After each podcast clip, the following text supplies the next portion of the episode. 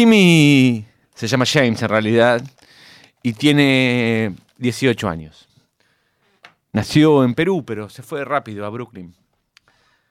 Y su padre mucho no habla sobre su, vida en Perú. Tiene una abuela que habla en castellano todo el tiempo, pero su padre está negado a hablar en castellano. Entonces él se convierte en un bilingüe. Y termina el colegio y no sabe qué hacer de su vida, pero resulta que su madre se enferma. Su, madre no, perdón, su abuela se enferma. Se enferma y contra la visión de su padre, que siempre fue un hombre más bien ascético, decide ir a investigar qué hay en el Perú. País en el que nació, pero nunca vivió. Cuando llega, encuentra que los secretos de familia son aterradores. Que los secretos que hay no son de familia, son de una comunidad de hombres que se fueron de la iglesia, que reclutaban jóvenes, en las cuales pasan mil y unas cosas desagradables, terroríficas y tenebrosas. Esta historia es verdad, y un escritor llamado Santiago Roncagliolo, para mí una de las mejores plumas que hay en Latinoamérica hoy, escribió este libro que se llama Y líbranos del mal, que es la historia de James investigando su pasado e investigando el pasado del Perú. Podría ser Perú, podría ser Argentina, podría ser cualquier parte del mundo. Y cuando terminé de leer el libro, y ver la travesía de James, su familia, su sufrimiento, pensé en una frase escrita por Héctor Germano Estergel, de uno de sus personajes que se llama Sherlock Times, que dice, el pasado está tan muerto como pensamos.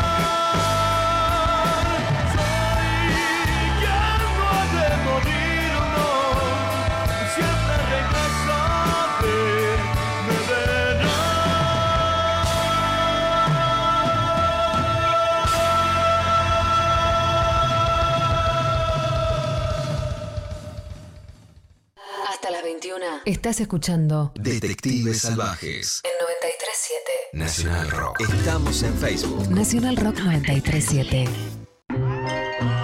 Los martes a las 20, la hora líquida.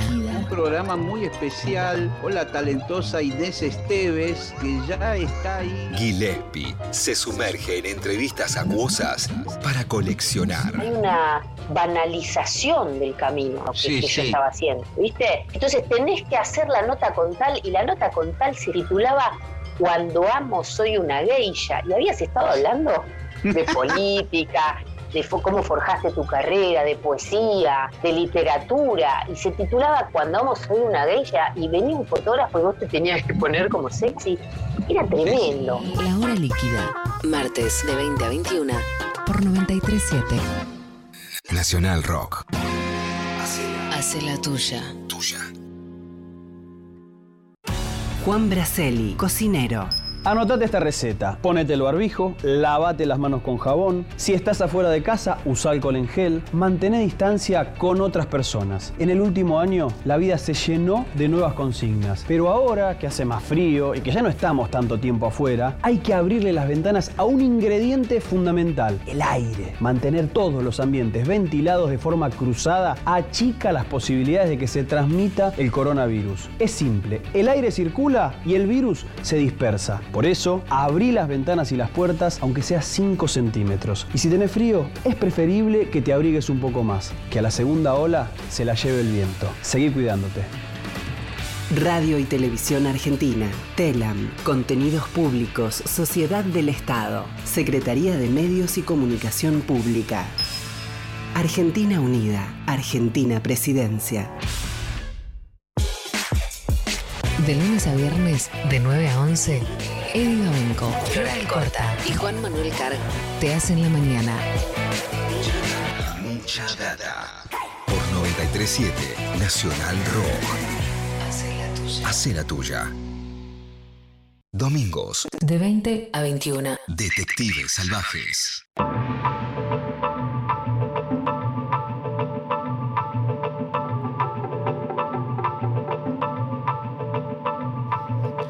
Somos los detectives salvajes. Miguel Gauna detrás de los teclados. Iván López haciendo magia, como siempre, en este programa. Mi nombre es Martiniano Cardoso. Eh, lo que les estaba contando era la historia, un poco por arriba, del libro que leí esta semana, que se llama El Líbranos del Mal, de Santiago Roncagliolo, em, que recomiendo mucho, mucho, un poco para hablar y pensar en ciertas historias que nos recorren a todos los países latinoamericanos por igual, no solo en Latinoamérica, en América, en cualquier continente. Estamos más o menos bien.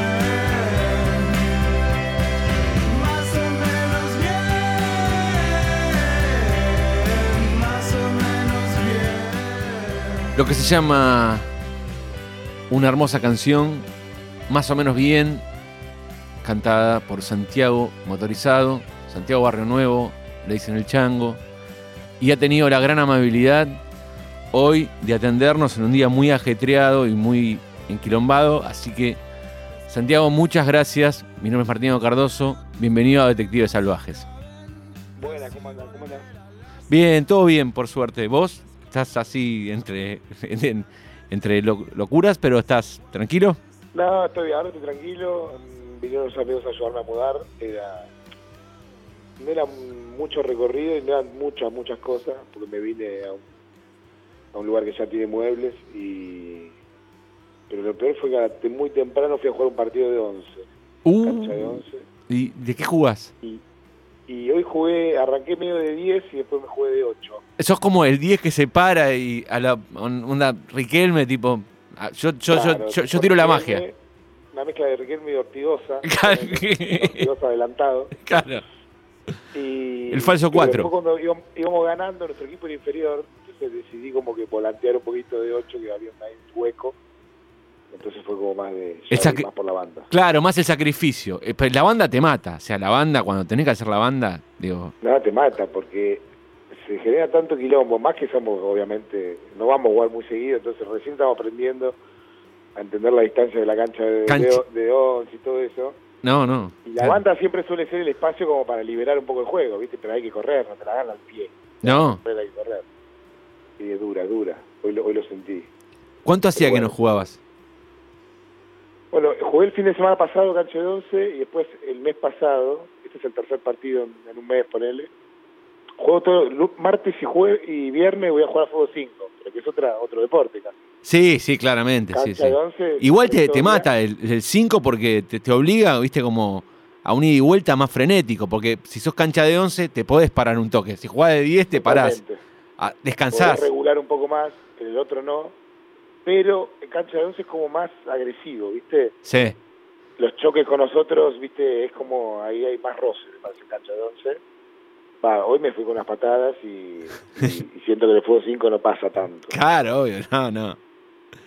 ¿Y, y jugás con la de gimnasia? ¿Jugás con la del Lobo? No, y hoy a veces la llevo en el fútbol 5, pero hoy era como equipo negro equipo blanco, me tocó equipo negro. Y jugar equipo blanco podía ir con la gimnasia, pero no, me fui con una que, que tengo ahí, no, no, la negra genérica.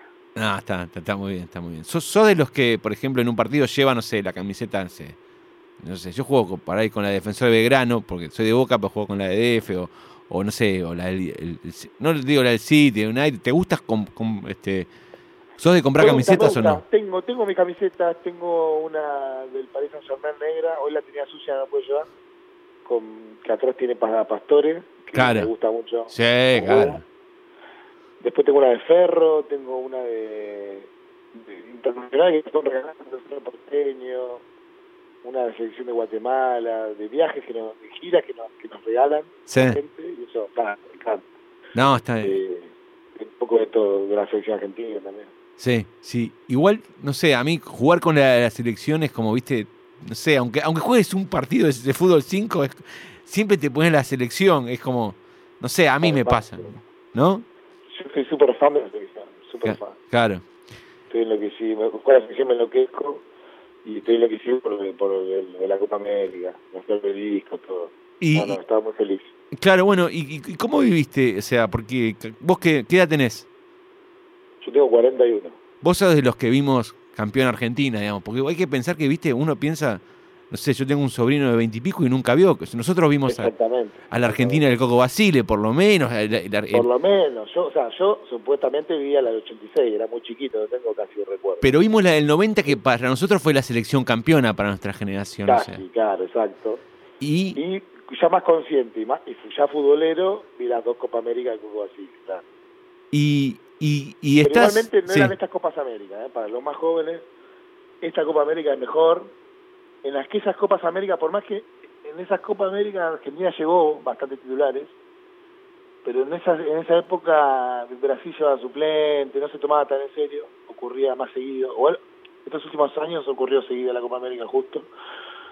Pero ahora que juega Messi, Neymar, todos los equipos llevan a su figura y tiene más importancia. Y además, el agregado que Argentina gana la final en el Maracaná visitante.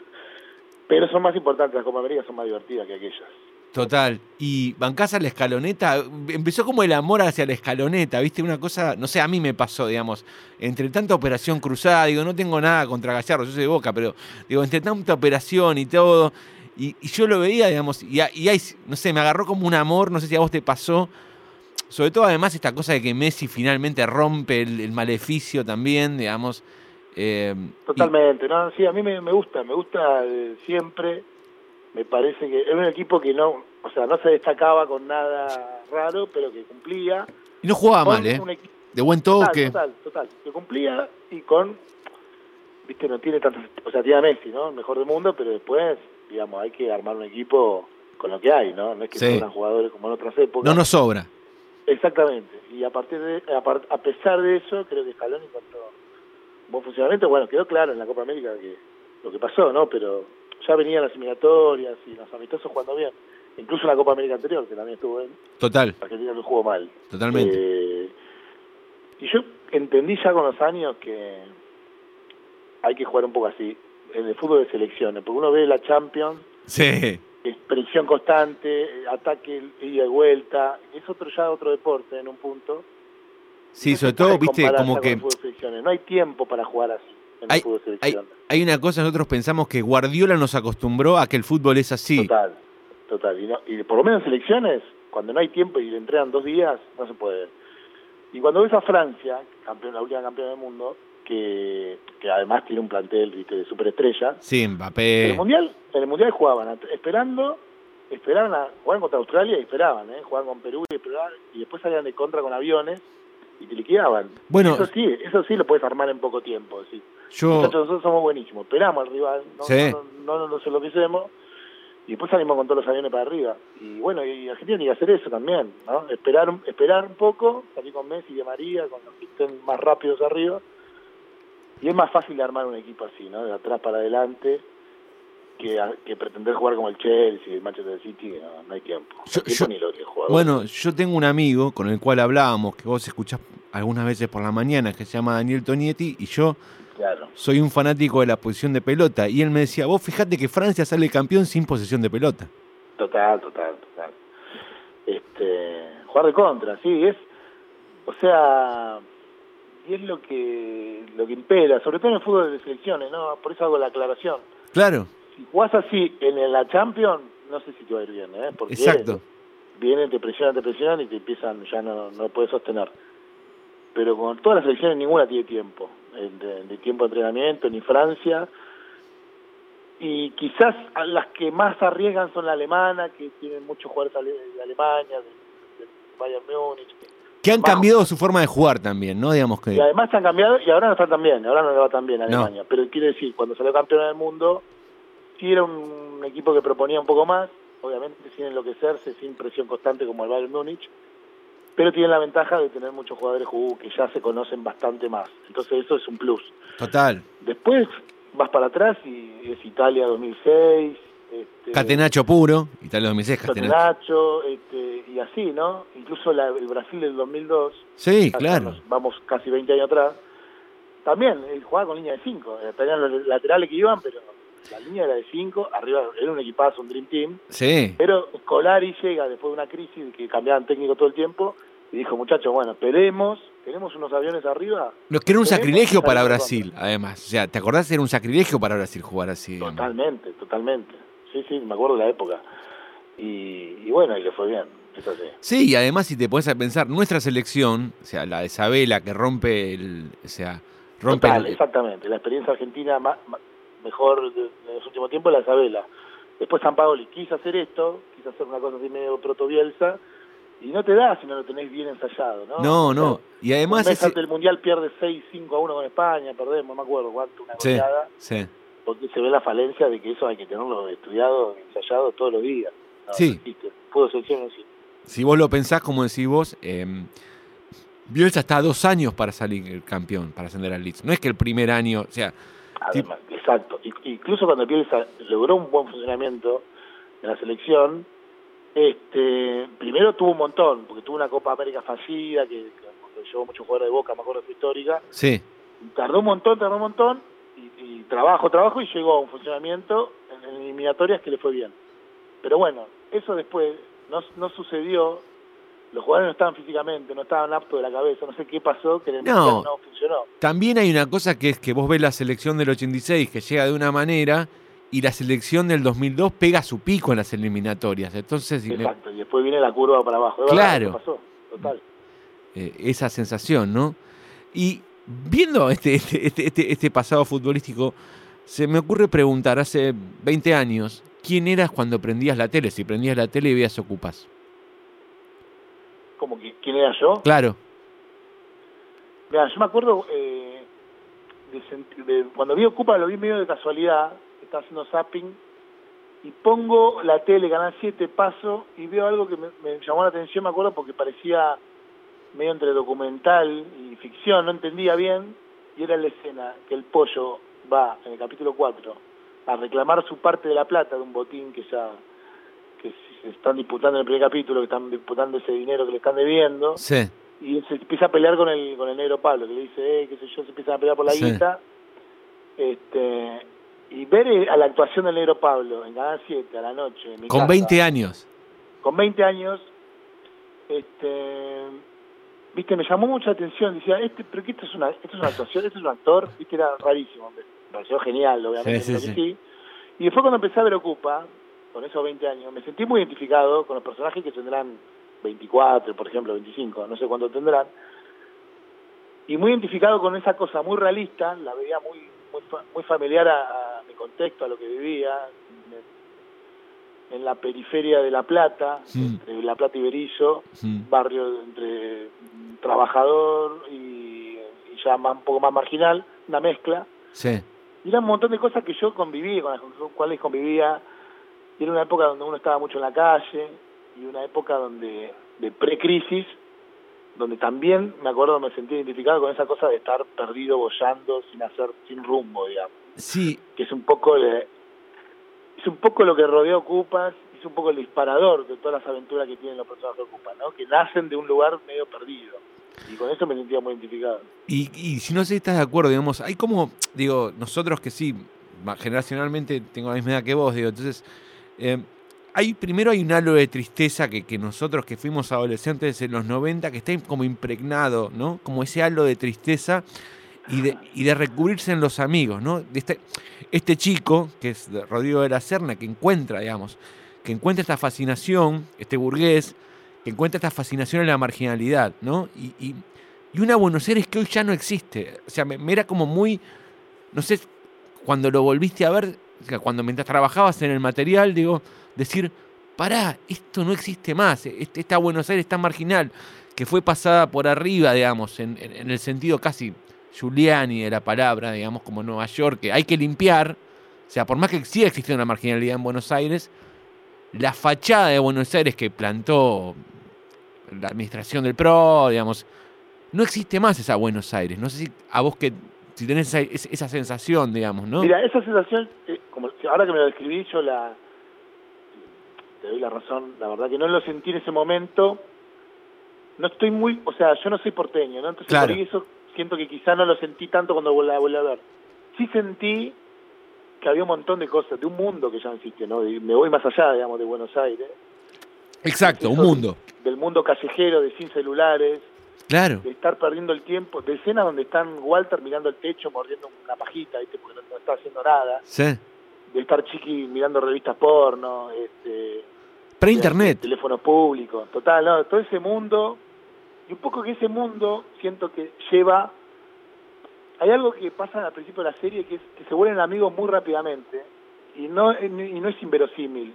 Quizás pueda, a, un, a alguien, a un público nuevo le pueda, no sé, no lo sé, ¿eh? pero quizás le pueda parecer inverosímil que de repente Walter, que era un paseador de perro, al segundo capítulo ya es mejor amigo, pero es muy de esa época, digamos, de juntarte con alguien y al toque pegar onda y estar y, y charlar Sí. seguido, cara a cara con alguien, medio un desconocido, un amigo, un amigo, un amigo. Hablar de Al otro día música. ya tener un plan para hacer algo, digamos.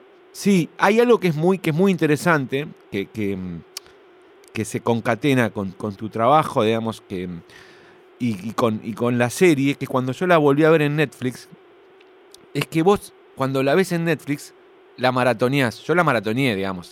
Claro, exacto. y te da una sensación, que esto que decís, que la, la serie, cuando vos la veías una vez por semana, no te daba la sensación que pasaba un día tras otro. Porque en la narración de Staniaro pasa un día tras otro todo. Entonces, Exactamente. vos decís, se forma una unidad tan fuerte y que, que era, que era así, que te cruzabas con uno y por ahí estabas, no sé, en una plaza, necesariamente, no sé, leyendo una revista, tocando en cualquier lugar, digo, en Ensenada, en Buenos Aires, en, en- en- en Avellaneda, no importaba dónde, porque esa fisonomía que tiene Buenos Aires, en un punto también es irse a los extremos, y es como, yo entiendo lo que decís vos, que por ahí para un pibe ahora más chico, decís, ¿cómo estos pibes hicieron tan amigos en 8, 9, 10 días? No, podía pasar tranquilamente. Totalmente, totalmente. Sí, sí, sí, totalmente verosímil. Y además la narración de Staniaro, que es un genio, que te, y cómo presenta a los personajes, y cómo los va mezclando, y la empatía que generan con el público inmediatamente, ¿no? Uno inmediatamente empatiza con todos, también une toda esa cosa, ¿no? Y, y sobre todo en los diálogos, los diálogos como, casi como la, no sé, No, los diálogos... básica de Ocupa, ¿no? No, no, los, los diálogos, yo no sé, digamos, yo cuando lo veía pensaba, esta parte es improvisación, esta parte no, digo, o sea, alguna vez hablé con alguna de la gente que trabajó en Ocupas por, porque compartí rodajes en, en laburos y me decían, loco, es un cine que hoy no se puede hacer. Digo cine porque para mí es como, digo, es, es cine, digamos, Ocupas, Sí, contiene lenguaje cine total. sí. eh, un negocio que es tipo onda, los chabones, en el- hay una escena en un, en, en- en un telo y Estañeros le decía, no sé si es así, pero digo, bueno, hay ese telo, o sea, ¿cuánto hay? Pum, nos metemos, digamos. O sea, hoy esos modos de producción son imposibles, digamos. Que eran también Total. parte de la Claro, época, claro. digo. Y, y, Sí, no, es genial, es genial. ¿y cómo sobre fue? todo esa- ese trabajo de- con, la, con, los- con la actuación, con los diálogos de Tañaro y de dar ese espacio, ¿no? De dar ese espacio para que los actores tengan ese margen de, de decir lo que le va surgiendo, ¿no? Y le, le da una frescura muy natural a todo. ¿Y, y cómo fue el, el primer contacto, Estañaro, Santiago Motorizado, este, y cómo fue la relación, el, el- el trabajo del material? No, lo primero que hizo Bruno fue invitarme. ¿Vos lo conocías? No, no, no, jamás había hablado de ninguna manera, no, no me había cruzado nada. Sí, Sí, era muy fan de él, muy fan de él. sí. Obviamente me hice fan por Ocupa, después vi Pisa Birrafazo. Sí. eh, Una película que nos marcó a todos en una generación. Total, ¿no? como Ocupa revolucionó la televisión, Pisa de Rafazo revolucionó el cine argentino, es, es así. Y, y después me, me hice muy fan y después siempre esperando la nueva obra de Staniaro, ¿no? Después de Ocupa. Y ¿no? estamos Incluso todos esperando una obra de Estañaro. Todos estamos esperando una obra de Estañaro. ¿Cuándo llega? No, total, bueno, pero pasó, o sea, después salió un gallo preculapio, pero muchos años Pero mu- después, ¿no? mucho tiempo, más de 15 Exacto, años. Exacto, exacto. Y, y siempre siempre pensaba en él, diciendo, che, ¿qué estará haciendo Staniaro? Bueno, era el genio, de repente apareció, rompió con todo. Estaba Caetano también, que digamos que había hecho, y Caetano había hecho una carrera increíble, digamos, para mí es uno de Es los grandes. verdad, claro, y eso también me daba como esa sensación de decir que, digamos, ¿por qué? ¿Viste? O sea, Claro. me encanta cantar, ¿no? No, no es por una, por una No, competencia. Habían no. hecho juntos Pizarro Refaso, digamos. Después del éxito de Ocupa sale, aparece Tumbero, de Caetano. Que está muy bien también, que es una. Sí, a mí me encanta. Me encanta porque además Caetano tiene otra cosa. O sea, eh, arranca con una cierta temática igual de marginalidad y todo eso, pero después se dispara para cualquier lado. Sí, como más show en un punto. Sí, Y sí, me sí. encanta que sea así, me encanta que Total. él se hace cargo de eso, digamos. Este, sí, sí, me encantan los dos. Pero decía, bueno, ¿y Bruno qué pasa? ¿Y cuándo lo nuevo Bruno? Me acuerdo, me acuerdo una noticia en, su- en esa época que era Bruno Staniaro con el nuevo proyecto eh, Los Invisibles, me acuerdo. Y me acuerdo también se rumoreaba, mm, siempre se rumoreaba con Ocupas 2, ¿no? Eh, sobre todo por el éxito que había generado Ocupas. Y después al tiempo le pregunté qué pasó con Los Invisibles, eh, me acuerdo esa noticia y me contó que bueno, un proyecto que arrancó, se empezó a escribir y nada, sucedió lo del corralito y todo eso. Entonces Idea del Sur en medio que entró en una especie de crisis y no, nunca se pudo continuar. Este y después, muchos años después, eh, apareció un gallo para Esculapio, que nada, que era esto que, que esperábamos los fans. Y bueno, y más acá en el tiempo, Bruno me contacta, nos, nos juntamos en Boedo, donde está el estudio donde yo siempre trabajo, el estudio el resto del mundo, que es de Pipe, que me, me acompañó haciendo la música de Ocupa en Pipe, cada momento. Pipe Quintans, eh, Pipe hombre, Quintans, Grand Claro, Prix, eh, Fórmula Baterista de los Faunos, De los Faunos. también tiene su propia banda, Super 1 Mundial. Sí, y además, eh, por lo menos la última vez que lo vi, lo vi con mm, Bestia Bebé. Este, También él es el sonidista de Bestia Bebé, es el hermano de Tom, sí. de- que es el cantante de Bestia Sí, Bebé. claro, sí, sí, sí, sí, sí, sí, sí, Y Tom. cuando yo toco en formato solista, toca Es- conmigo el teclado también. Y es tu baterista, Ah, sí. eh, eh, es el baterista de tu banda solista, ¿no? Eh, Tom Quintans. Exactamente. Toco con los hermanos Quintan. que Monstruos, son- hacen, monstruos. Todo, hacen todo bien. Todo lo que está bien. graba, produce, toca todos los instrumentos, o sea, en todo, en todas las canciones está el trabajo de Pipe, que sin él no lo podría haber hecho, eh, es un productor increíble. Y, y bueno, vino ahí al estudio Bruno, lo conocí, yo emocionado de conocer a, a un genio, y, me- primero me invitó a usar canciones del Mató, ¿no? Este, me dijo, me gustaría usar estas canciones del Mató, yo obviamente feliz de la vida, te mando las escenas a ver si te gusta, como que, viste, yo, viste, como esa cortesía yo me parecía un delirio, viste, como diciendo, sí, te voy a decir sí, ponela como quiera, da las vueltas, haz lo que quieras. Sí, sí, sí, sí, sí. Este, feliz de, de ser parte de Ocupa, feliz de que volví a Ocupa, que volví al proyecto Ocupa, que era eta- también era reclamado en su época, que ¿por qué no sale Ocupa en DVD? ¿Por qué no aparece Porque está en YouTube una copia mala. tan rota? Sí, sí, yo jamás jamás la vi en YouTube porque me parecía, viste, me, me entristecía. Sí. no solo se veía mal, sino que se iba el audio en los momentos de, esto, de las canciones que tenían ese reclamo de, de derecho. Sí. Y bueno, ahí me dijo, bueno, sí, qué sé yo, tengo estas canciones del Mató seleccionadas para esta escena, tengo que cubrir igual como 40 escenas más, así que estoy buscando canciones, canciones de, de banda, qué sé yo, yo dije, mira, si, vos, si a vos te parece, yo me animo a componer cosas directamente para suplir esas escenas.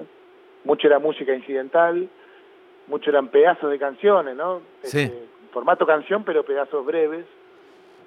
Y me dijo, dale, dale, buenísimo, yo te paso clips y vos haces algo, dale, igual sin compromiso, digo, mira, yo te hago una prueba. fíjate, Claro, como el fan, ¿no? joya". Como, como diría em, una, una banda, eh, ay, la Casa Azul, como un fan, como diría.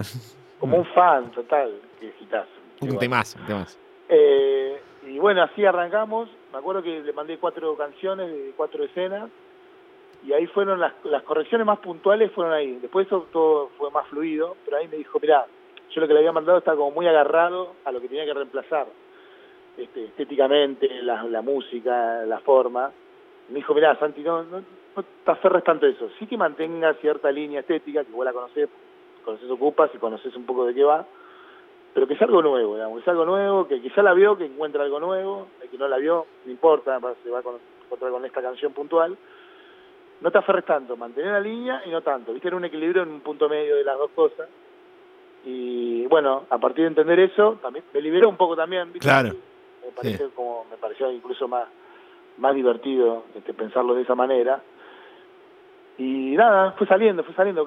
Yo me, me, me- me había mandado todas las escenas juntas, eran un montón, y yo le iba mandando. Iba haciendo composiciones, le mandaba, le mandaba, me, levantaba el pulgar, y le dábamos un toque final a esa grabación, viste, la dejábamos un poco más prolija, y así con todas. Y estuvimos más de un año haciendo eso. Y todavía no se sabía que estaba. Todavía no se sabía que Ocupa se iba a remasterizar o era tipo top secret, digamos.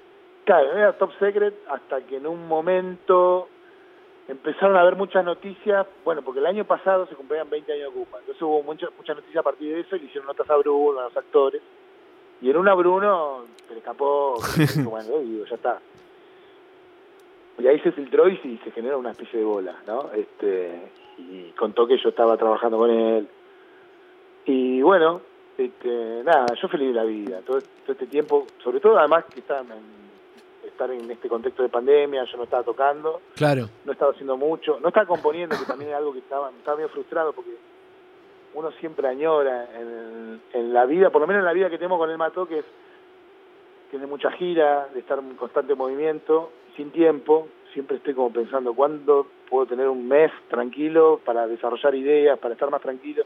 Y de momento apareció, forzado por la pandemia, y no me salía nada, ¿viste? Me sentaba a tratar de, de escribir algo y no me salía nada, hasta que apareció Cupa y empezaron a salir un montón de composiciones que están como ahí acumulándose, o no sé qué, qué pasó, o la motivación misma de, de estar trabajando en una mejor serie aleatoria de la televisión mundial. Sí, yo Sí. creo que la mejor Argentina, la mejor historia argentina, seguro, para mí. digamos. Eso seguro. Y yo me gusta pelear ahí, discutir con mis amigos y decir que que está a nivel mundial. Que te pelea, Algo sí, te la repelea. eh, Ahora, ahora te la repelea. No, pero total, pero esto antes, ¿viste? Sí, sí, sí, sí, sí. Parado parece porque yo ahora soy, soy parte de ahí de eso, ¿no? Pero no, siempre fui muy fan.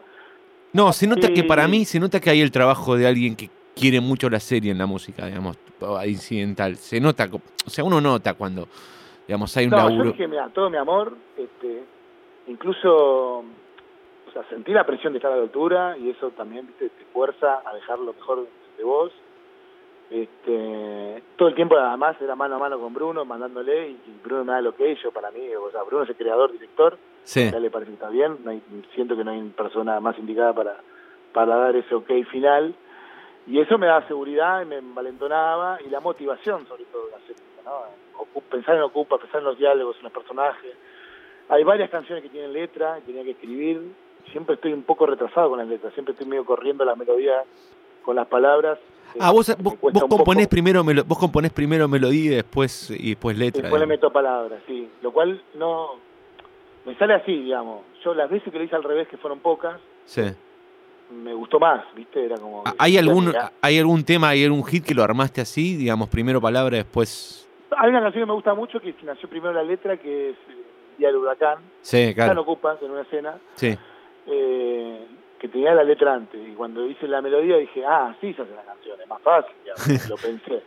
Pero nunca más me volví a hacer eso, digamos. Siempre, siempre estoy como que más inquieto con la melodía, siento que me sale más, o me, no sé, me sale más, más rápido eso. No, y también me parece, digo, yo, siendo como me considero un músico frustrado, digamos, toco guitarra, bajo, batería y sé leer música, pero nunca me dediqué, pero entiendo que la métrica, en la métrica vos podés acomodar mejor, digamos, cuando tenés la melodía compuesta, ¿no? Corregime, vos que sos un músico.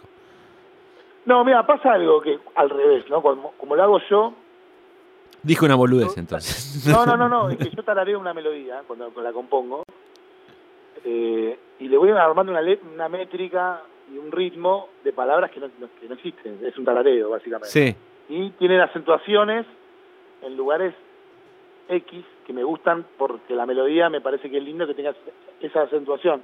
Entonces a la hora de ponerle palabras a eso que ya está compuesto, eh, eso empieza a interferir, porque decís, mira, esta palabra por ahí entra, pero no, no está con la métrica con la que yo la estuve tarareando toda la semana. Me empieza a molestar, ¿viste? Bueno, entonces esa palabra no, tiene que ser otra. Son como condiciones que le fui generando en base a nada, que bueno, que también hay un poco ahí el trabajo de ceder un poco a eso y entender que por ahí, de esa melodía que nació, con la métrica que ya tienen las palabras en sí, se genera una tercera cosa, que está buena, digamos, que a veces Sí. está buena, a veces hay que trabajarlo un poco más porque no te, no te cierra, pero te sorprende, ¿no? Porque se, se- se genera a partir de dos cosas preestablecidas, ¿no? Antes. Entonces, eh, qué sé yo, no, no está mal, digamos, ¿no? No es que una cosa esté bien y otra está mal, pero sentí las veces que tenía la... no, la son formas de composición, ¿no? Digamos, no, no. Claro, no, sentí cuando tenía la letra antes que la melodía iba libremente respondiendo a la métrica de las palabras. Entonces, eso es más fácil, porque ya está ya está la palabra. Cuando estoy tarareando no hay ninguna palabra, entonces estoy respondiendo a una métrica nada, de fantasía. Y No sé si se entendió. Sí, no se entendió nada, se, no, entendió, menos. se entendió. Yo lo entendí. La que, eh, me pregunto, con- sé que sos, tenemos amigos en común, no sé, Alejandro Vicente, sé que sos fan, como tenés mucha, este, sos un tipo, un, un tipo que le gusta mucho el cine y programás cine. Tenés un ciclo de programación de cine en La Plata. Sí, lo tuve medio abandonado este mes. Igual lo programé todo, pero no estuve haciendo mucha promo. Me Pero contame qué programás y por qué. ¿Qué te gusta mostrar? Eso es lo que quiero saber. No, me invitaron el año pasado, en 2019 en realidad, nació la invitación. Era un ciclo que, un ciclo que hacían en el Cine Select de La Plata, este, que es un espacio inca, que es un cine muy bonito, muy viejo. Sí. Está en el pasaje de Larro Rocha, está muy bien cuidado, es impresionante, el cine es muy lindo. Me invitaron a hacer un ciclo de una semana de mis películas favoritas, las siete películas favoritas durante la semana. y a partir de- de ahí, ¿Cuáles, ¿cuáles son? pero esas siete películas no eran mis películas favoritas, pero era como una recorrida un poco de las cosas que me gustaban. Viste, nunca hay siete películas. O No. sí, por- Y van un día hay cambiando. siete películas, otro día hay otras siete. Van cambiando, ¿viste? Van cambiando. Eh, eh, programé este, Superbad, la de Greg Motola. la- Sí, muy linda Sí, película. Que se No, junta no, con Ocupas, porque habla de la amistad masculina, digamos. Una- Totalmente, es muy ocupas, en muchas cosas tiene mucha similitud. Em, el Día de la Marmota. Gran película, eno- sin- enorme guion, un enorme, o sea, está mi actor favorito, Bill No, Murray, no. Harold Ramis en su mejor momento, digo, Totalmente. vayan a verla, o sea, apaguen todo y vayan a ver el Día de la. Marmota. Este, ¿Qué más? Pasé Creed, la- el, el spin-off de Rocky. Sí, linda, hermosa buena, película. Para los fans de Rocky, además, o sea, no sé, no sé cómo será vos, pero yo soy fan de Rocky. O sea, Yo soy fan de Rocky y, no- la, fui a ver con medio, viste, como dudando, diciendo, "Mm, acá sí, están, viste, como robando un poco más. sí. Me- me Y nos tapó la boca, nos tapó la boca mal. Muy bueno, muy bueno, sí, muy bueno, muy bueno. Muy bueno todo. Hasta la este, 2 no está buena, no sé si la viste. Hasta la, sí, la 2 es de otro director. Aparece Iván Drago, es, es todo lo que Sí, está sí. bien, digamos, ¿viste? Todo lo que esperaste, digamos.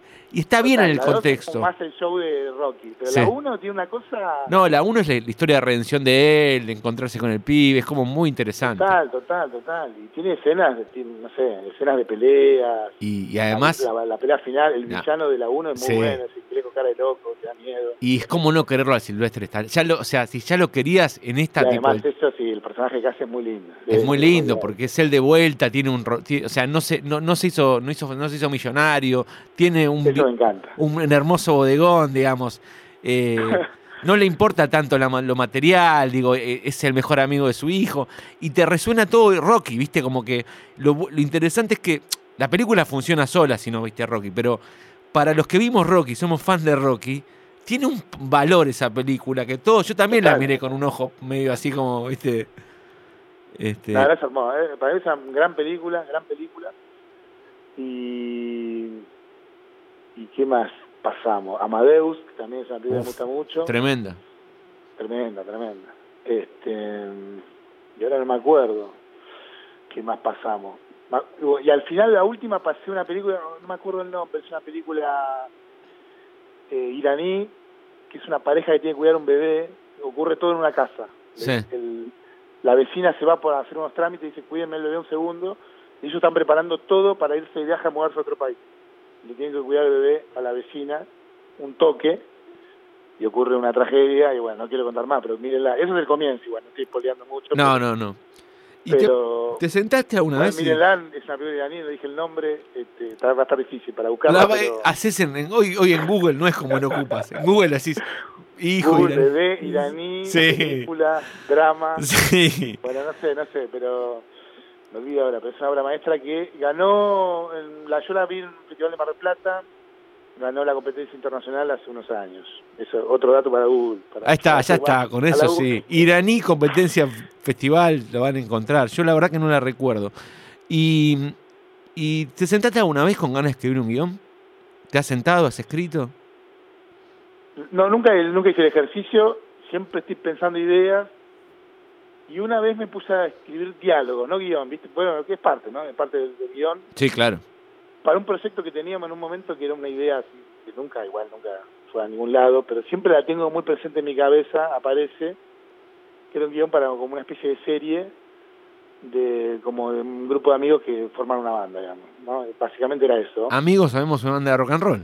Exactamente, algo así.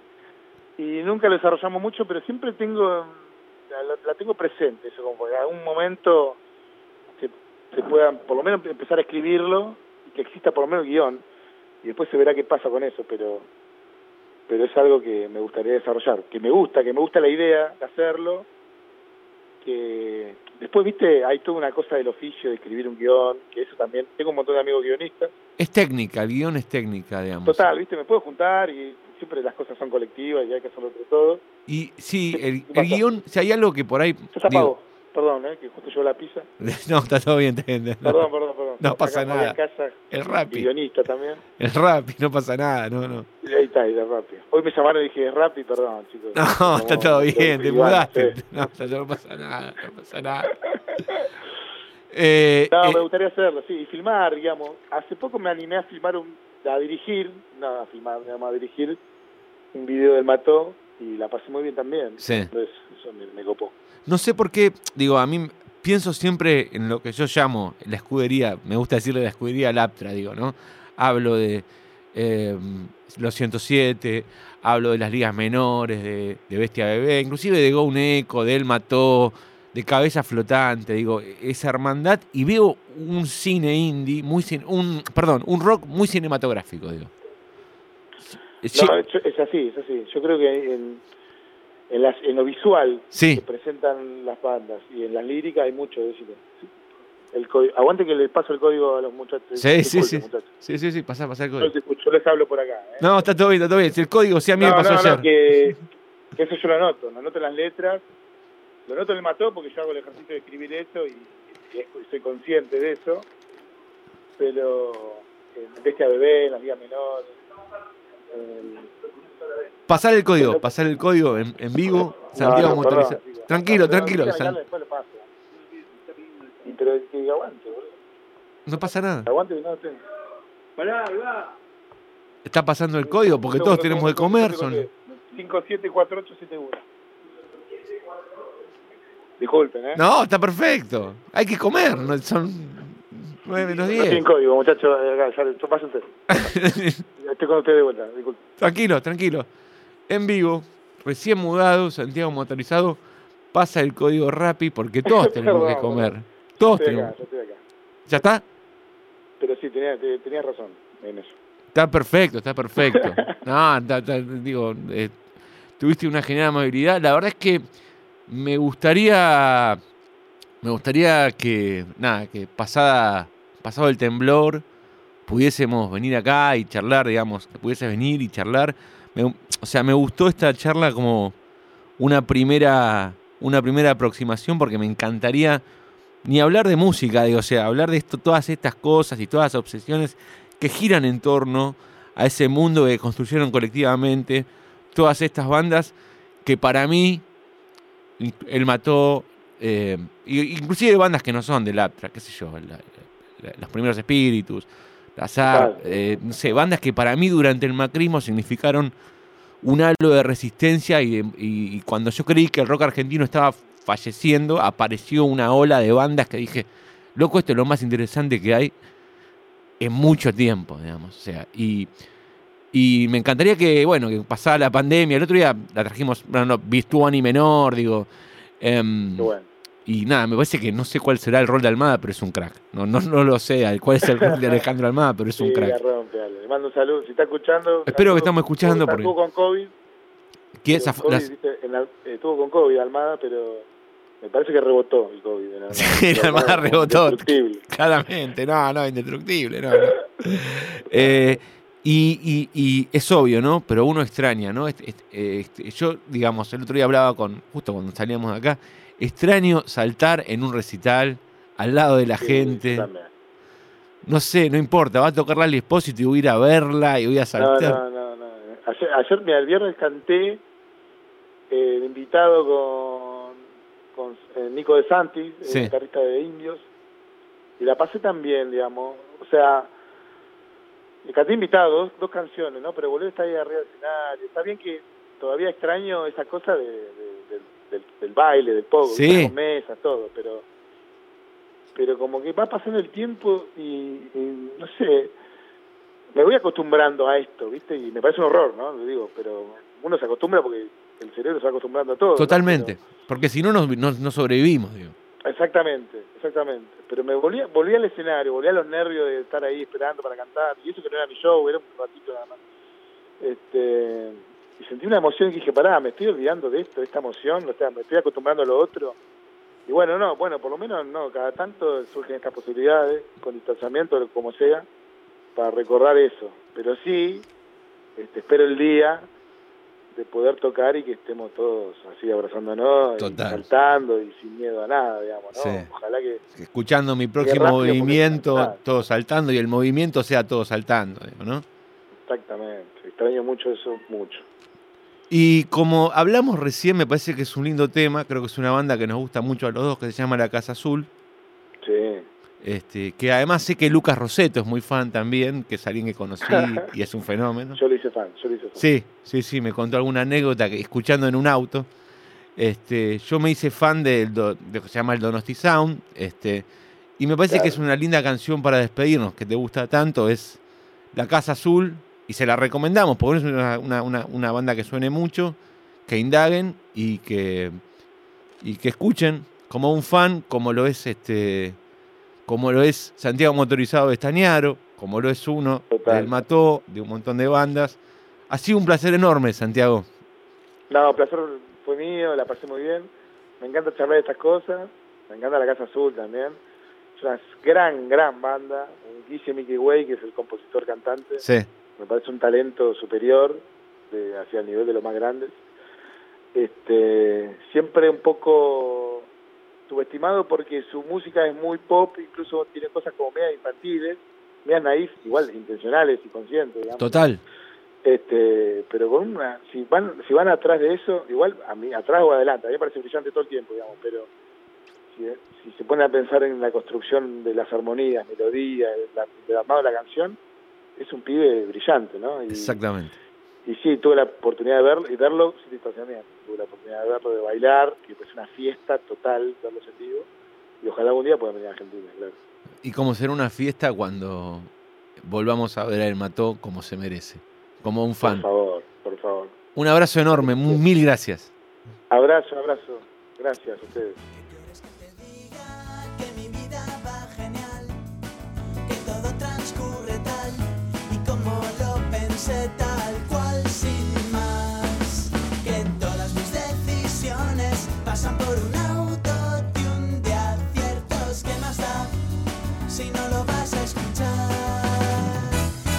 que te diga?